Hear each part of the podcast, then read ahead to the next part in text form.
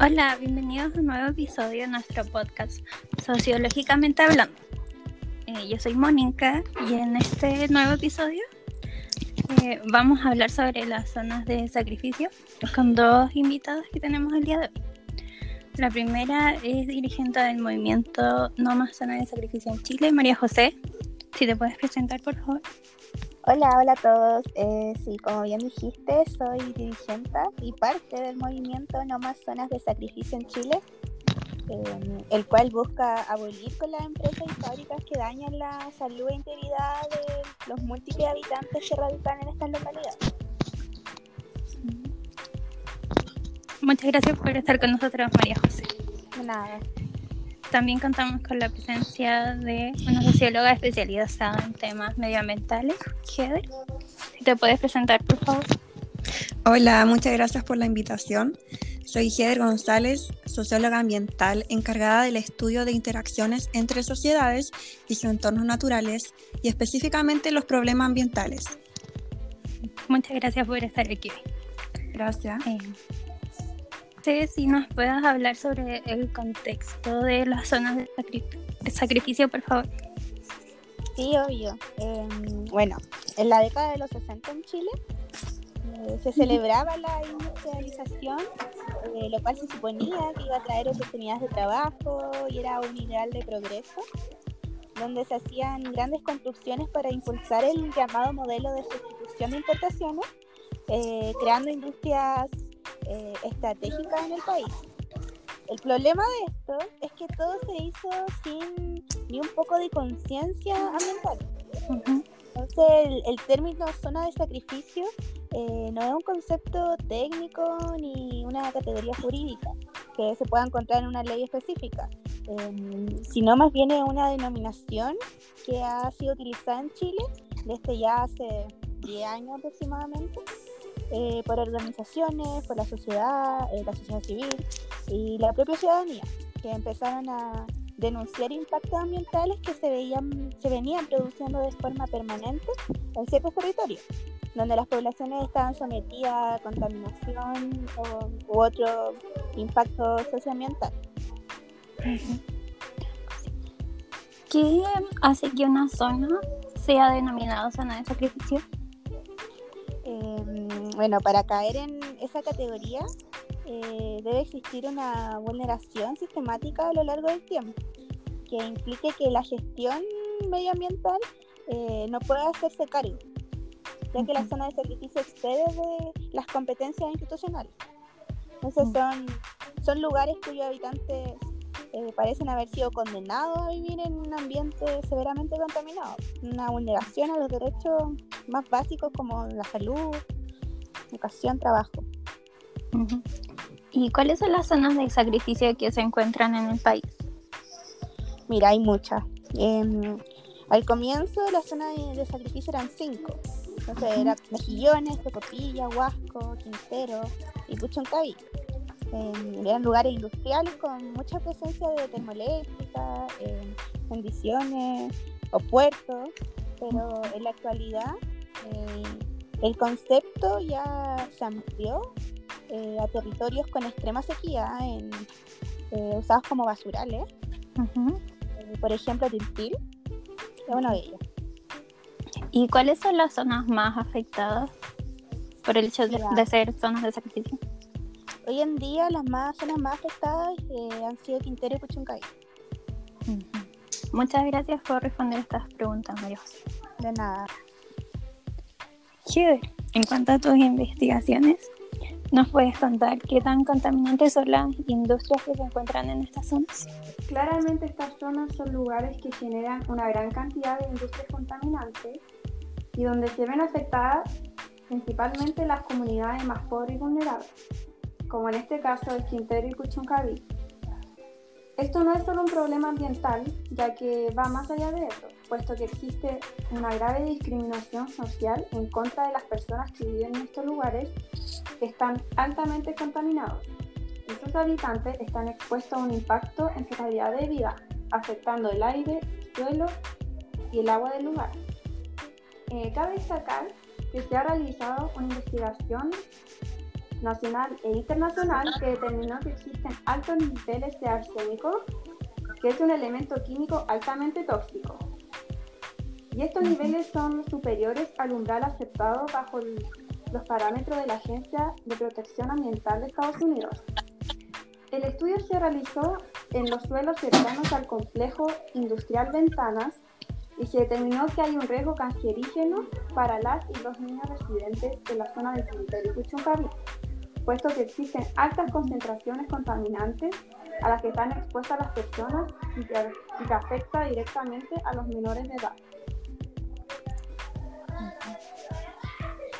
¿Y cómo podríamos explicar todo esto con una base sociológica?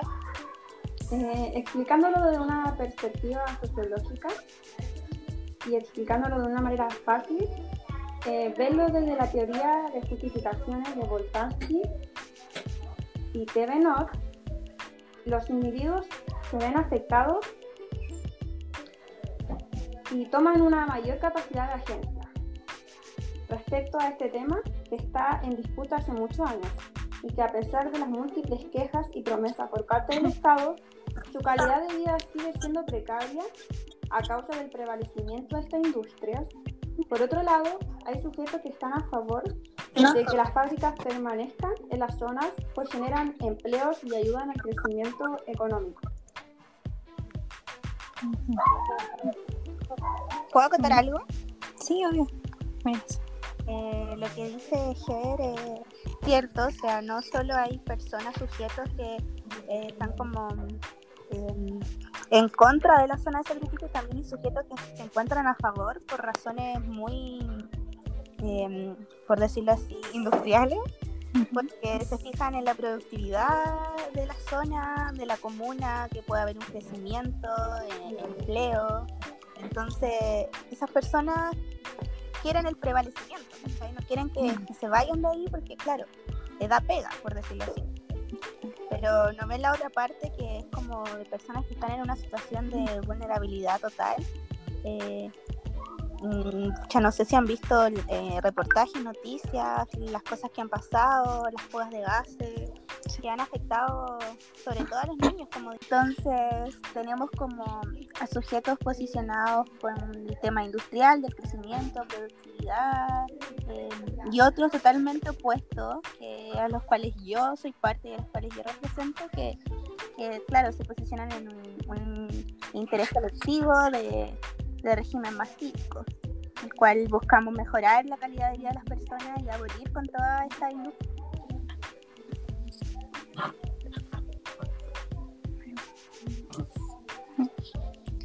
Muchas gracias. Eh,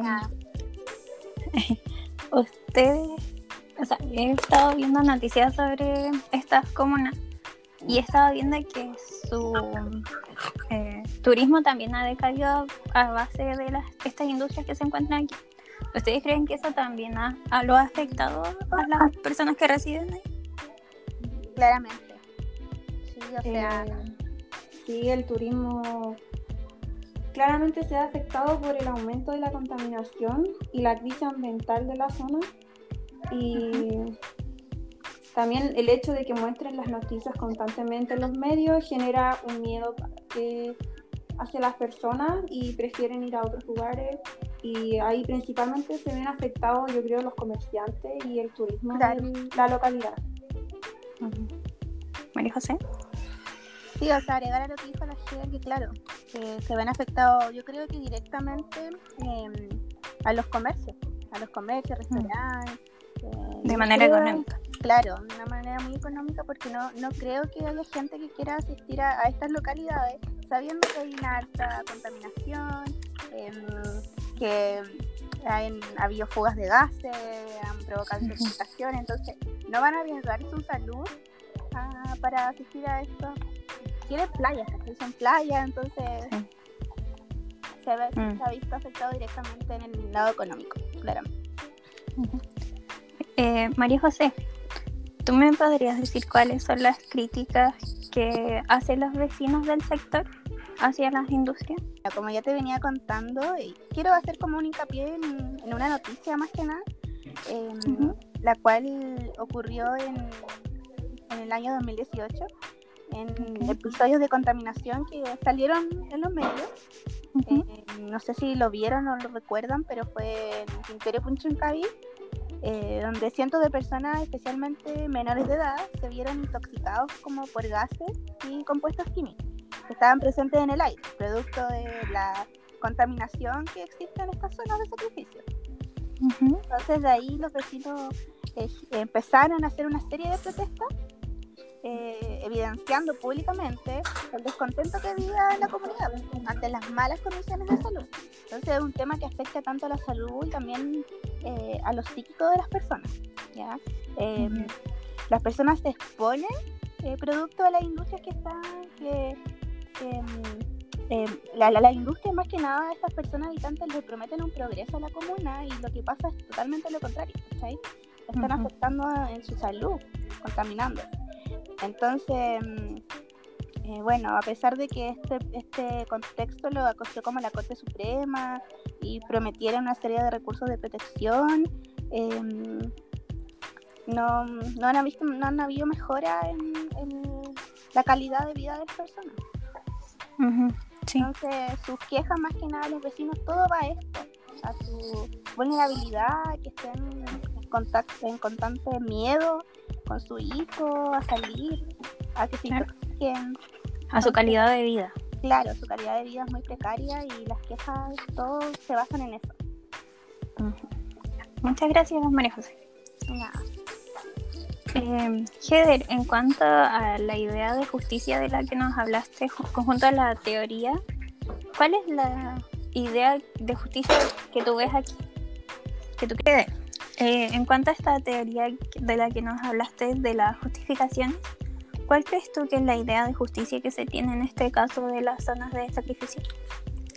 Para definir lo justo e injusto se buscan pruebas. En este caso se centra en una situación injusta, dado que estas zonas están conformadas en su mayoría por múltiples empresas y fábricas que dañan tanto la integridad física y psíquica de las personas y además contribuye a la contaminación del aire, suelo, agua y dañando los cultivos y la vegetación.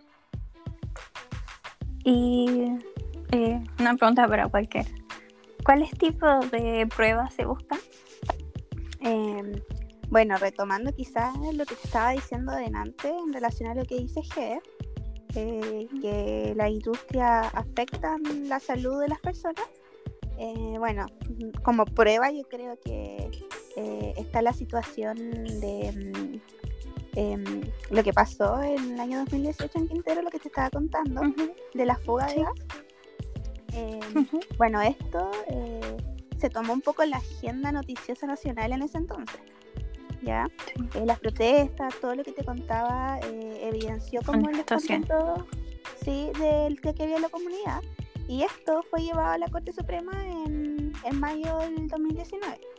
Eh, la Corte Suprema lo que hizo fue acoger una serie de recursos de protección interpuestos por vecinos y por instituciones en favor de quienes se vieron afectados por la emergencia ambiental y con responsabilidad en diversas empresas que contaminan eh, en este sector de la región de Valparaíso. Entonces, una prueba que claramente se, se verificó que la responsabilidad eh, recaía en él, en la empresa.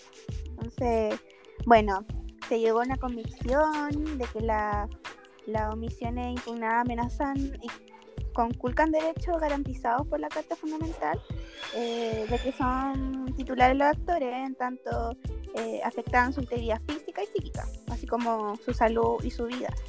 Em, y a la vez que conculcan el derecho a vivir en, en un medio ambiente libre de contaminación, Em, entonces llegaron al punto que tenían que acoger los recursos de protección. Entonces ahí implementaron 15 medidas inmediatas a cumplir por parte de diferentes órganos del Estado, eh, con el fin de evitar nuevos episodios de este tipo.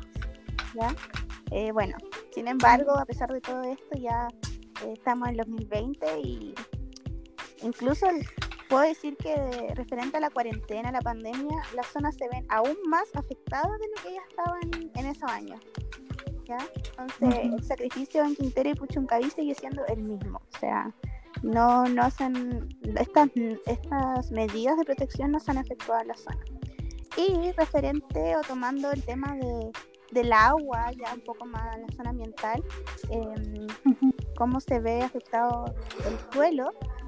Em, eh, hace más de 50 años el Ministerio de Agricultura recogió los testimonios de dueños de predios de las llamadas zonas de sacrificio. Entonces acusaron la pérdida de sus cultivos por la instalación de, de la división de ventanas de Codelco. No sé si han escuchado este tema. Que redujo el 99% de la vegetación. El 99%. Eh, hoy en día existen 15 compañías que han superado los 300 vertimientos de carbón en la playa, además de intoxicaciones masivas producto del dióxido de azufre, lo que se relaciona a lo anterior, y em, afectando directamente el aire, suelo y agua, como decía Ger. Entonces yo creo que estas pruebas em, dimensionan lo injusto de la situación. Claro, es un tema súper injusto y a pesar de que se conoce el daño que generan las empresas a la contaminación eh, y a pesar de que el pueblo sigue generando marcha, a pesar de que estamos en pandemia, siguen desarrollando movilizaciones, eh, no hay una solución al respecto. María José, ¿nos podrías contar cómo los mm. vecinos se ven afectados con el tema del agua, de la contaminación del agua? Eh, claro, mira, en diversas zonas, mira, yo voy a contar un tema muy personal. Yo soy eh, de Colina, ya yo no vivo en estas zonas de sacrificio como son Quintero y Puchuncaví, pero sí vivo en Colina donde también eh, se le liga un poco el tema de zonas de sacrificio por el tema del agua. Porque hay industrias que también están, bueno, el tema que sale de no, no es sequía, es saqueo. Em, aquí se da mucho, o sea, aquí nosotros nos vemos afectados directamente por el robo del agua de esta industria, o sea, no están em, dejando sin agua los ríos que son tradicionales en nuestra zona, lo cual afecta también a los vecinos de acá. Entonces estas empresas son totalmente parecidas a las que están allá en, Quintero y Puchuncaví. Entonces también eh, producen como, bueno, Corina también es una zona bastante vulnerable, igual que Quintero Puchuncaví, ¿no? Es una, no sé si te fijas, pero todas las zonas llamadas zonas de sacrificio son comunas pobres, comunas donde existe una vulnerabilidad. Comunas vulnerables. Claro, no hay comuna eh, donde no vaya a haber una fábrica eh, produciente de gases en comuna de, de altos recursos, ¿cachai? Entonces, claro, acá en Colina no hay agua, se ve afectado el tema de los ríos, está lleno de tuberías por todos lados. Em, entonces, así es como se afecta, o sea, estamos quedando en sequía, por decirlo así. ¿Ustedes por qué creen que se da que estas industrias se pongan, se instauren en lugares donde hay más vulnerabilidad? ¿A qué lo asocian? Yo creo que el tema de que claramente eh, las personas vulnerables, yo creo en base a una estrategia, yo creo, del Estado, en radicar esta industria en estas zonas porque las personas no tienen tampoco los medios como para defenderse contra esto. O sea, no les queda más como em, que decir, bueno, ya, o sea, las empresas van con la idea de prometerle no sé, que la zona va a crecer, mucho más empleo para que estas familias puedan trabajar en estas fábricas, pero no es así, ¿cachai? Entonces la gente em, ya, ya sabe ya con el tiempo que eso no fue así, pero no tiene los medios para poder defenderse ante estas empresas, ¿cachai? Son, total, se sienten, son personas eh, que están invisibilizadas pues, por el Estado. Entonces al Estado no le importa, por decirlo así, poner esta industria en una zona pobre. Claro, esto también refleja la, desigualdad que, oh. que hay, ya que principalmente las empresas van a ir a los lugares más vulnerables y el Estado no da respuesta y también es un lugar lejano a la región metropolitana, ya que la región metropolitana es como la más importante, ya que si fuera eso, claro, lo realizaran en la región metropolitana, eh, habría mucha más marcha, mucho más descontento, sería mucho más visible. Claro, o sea, las zonas de sacrificio ponen eh, como prioridad a las empresas por sobre la población humana, por decirlo así, que allí em, se vulneran eh, sus derechos humanos. Em, entonces, lo justo es contemplar vivir en un ambiente sano, yo creo. Sano, eh, que no, no estén como, su salud esté como como en juego, por decirlo así. Comprometido. Claro, o sea, ya como que afecta a todo, lo lo salud, lo laboral, todo. Sí, porque también vi información que decía que incluso los bebés que nacían, nacían desnutridos y con problemas eh, psicológicos a causa de lo que hace la empresa en estos lugares. Claro. Em, también he estado al tanto de eso. Eh, Colazo eh, expresó en ese sentido que eh, existe una preocupación de la comunidad médica, eh, ya que existen diversos estudios que establecen que estas generaciones, las que vienen, tendrán menos vida que las nuestras. O sea, así es preocupante. siguiendo con nuestra conversación, ¿Qué cosas creen que son las valorables y las no valorables en esta situación? Eh, los aspectos valorables, de acuerdo al estado de grandeza, es aquello que es ejemplar dentro de este principio de equivalencia. En este caso, lo asociamos a, a colectivo de personas que visibilizan y piden el fin de estas zonas de sacrificios a través de marchas, movilizaciones, etcétera, eh, para exigir sus derechos y vivir en una localidad libre de contaminación. María José, ¿nos puedes contar cómo son estas manifestaciones? Bueno, en relación a los colectivos, eh, bueno, los vecinos se allegan a nosotros, prácticamente somos como sus voces, por decirlo así. Em, un colectivo con intereses en común, por decirlo así. Entonces todos buscamos eh, la abolición de, las fábricas, de las empresas que residen en, estas eh, zonas de sacrificio. Entonces básicamente eh, así funcionamos. Nosotros protestamos en las calles, intentamos que esta situación pase a ser más visibilizada porque a pesar de que existen hace muchos años, sentimos que no son visibilizados. O sea, hay poca gente que tiene un grado de conciencia y sabe lo que realmente son. Entonces queremos visibilizar todo para que más gente se una, para que más gente sea partidaria de, eliminar y extinguir esta zona. ¿Y cuáles serían los aspectos no valorables de la situación? En este caso, los aspectos no valorables sería como un estado de pequeñez, que es algo poco deseable que carece de una grandeza o de aspectos valorables. En este caso, eh, son los, sujetos que justifican a las empresas, a las fábricas y a las represas, y mineras que prevalezcan en estas localidades y sigan afectando de manera directiva a cientos de individuos aledaños al sector. Sí, o sea, como dice Heder, eh, y ya lo hemos dicho ya anteriormente, existen como estas dos caras. Eh, tanto aspectos valorables y no valorables, o sea, mm, los colectivos podrían ser aspectos valorables, ya que lo visibilizamos em, el, fin a las zonas de sacrificio. Y claro, lo no valorable claramente existe gente, yo sé que suena raro, pero existe gente que, que le ve el lado como bueno a las fábricas que existan. Entonces, claro, se habla de un crecimiento, más producción, em, más empleo, y son eh, cosas que las empresas también le ofrecen a las personas. Entonces intentan como decirles, no, claro, estamos llenos de contaminación, pero van a haber más empleo. va a tener más plata, su familia va a poder trabajar aquí. Entonces, por eso hay personas que están a favor, porque aún siguen creyendo eso, lo cual no se da. Lo ven desde un lugar bueno en cuanto a económicamente, pero no a su bienestar, como su salud o la de su hijo económicamente para la comuna no, o sea, yo creo que la plata que se genera no, no se va para la comuna ni menos para las personas, yo creo.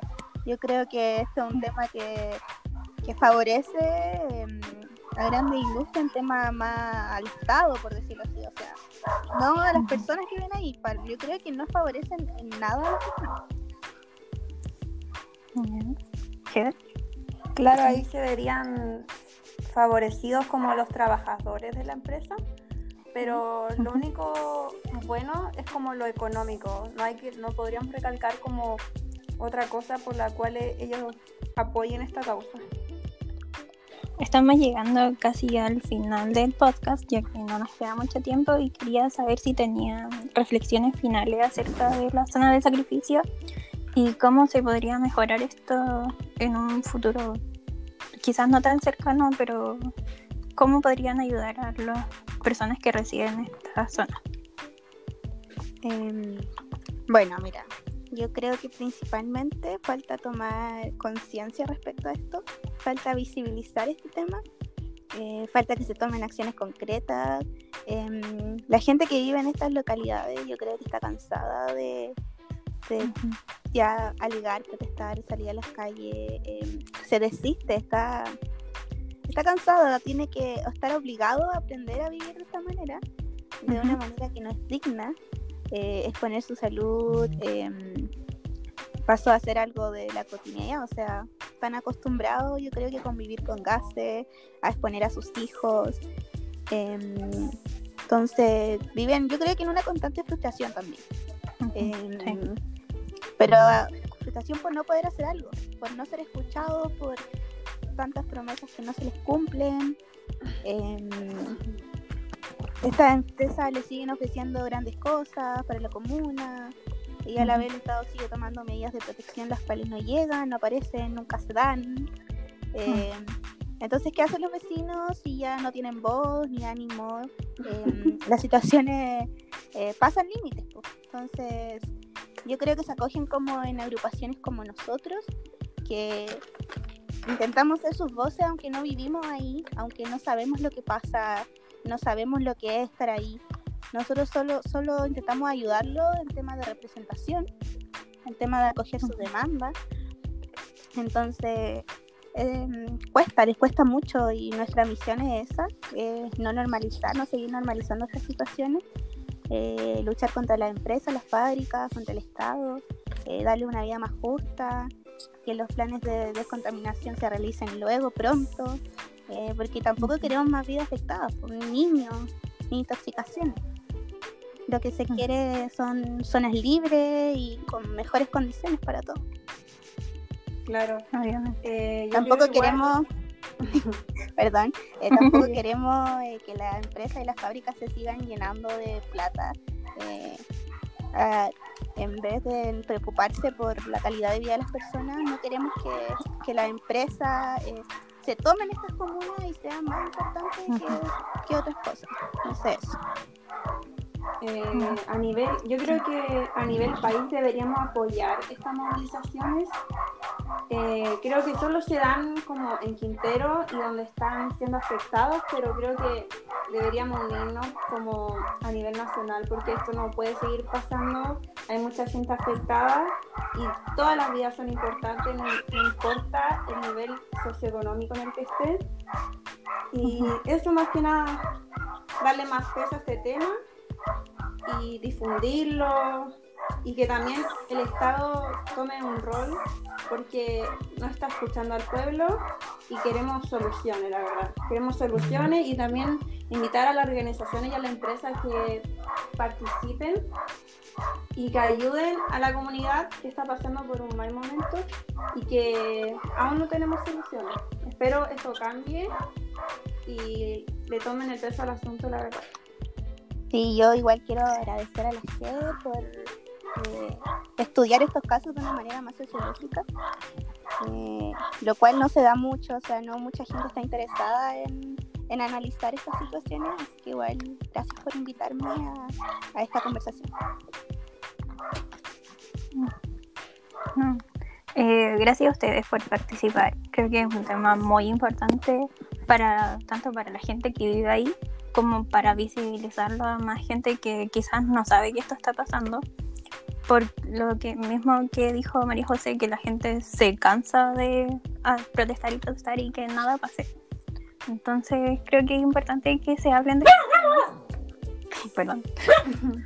Eh, eh, muchas gracias a las dos por venir aquí a exponernos sobre esto, eh, para que así también se pueda visibilizar quizás y podamos hacer algo para ayudar a la gente que vive en esta zona. Ojalá podamos encontrarnos otra vez y hablar de estos temas con más profundidad. Yo feliz. Muchas gracias. Y ojalá que para la próxima vez que hablemos haya más solución al respecto y sean mejores las noticias. Y ojalá. Adiós. Muchas gracias por estar aquí. Adiós. Gracias.